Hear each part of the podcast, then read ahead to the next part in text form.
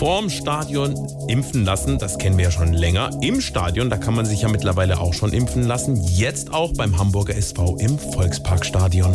Herzlich willkommen im Volksparkstadion. Wir freuen uns auf eine spannende Begegnung heute. Der HSV gegen Covid-19. Und es geht los. Oh, und da wird nicht lange geredet. Was macht er da? Er zieht ihm den Ärmel nach oben. Ja, klarer Fall. Da wird das gelbe Papier gezückt. Das gibt einen Eintrag ins Büchlein. Das ist eine gute Position. Er steht da völlig frei. Er zieht auf und der ist drin. Der ist drin. Was für eine Präzision. SWR 3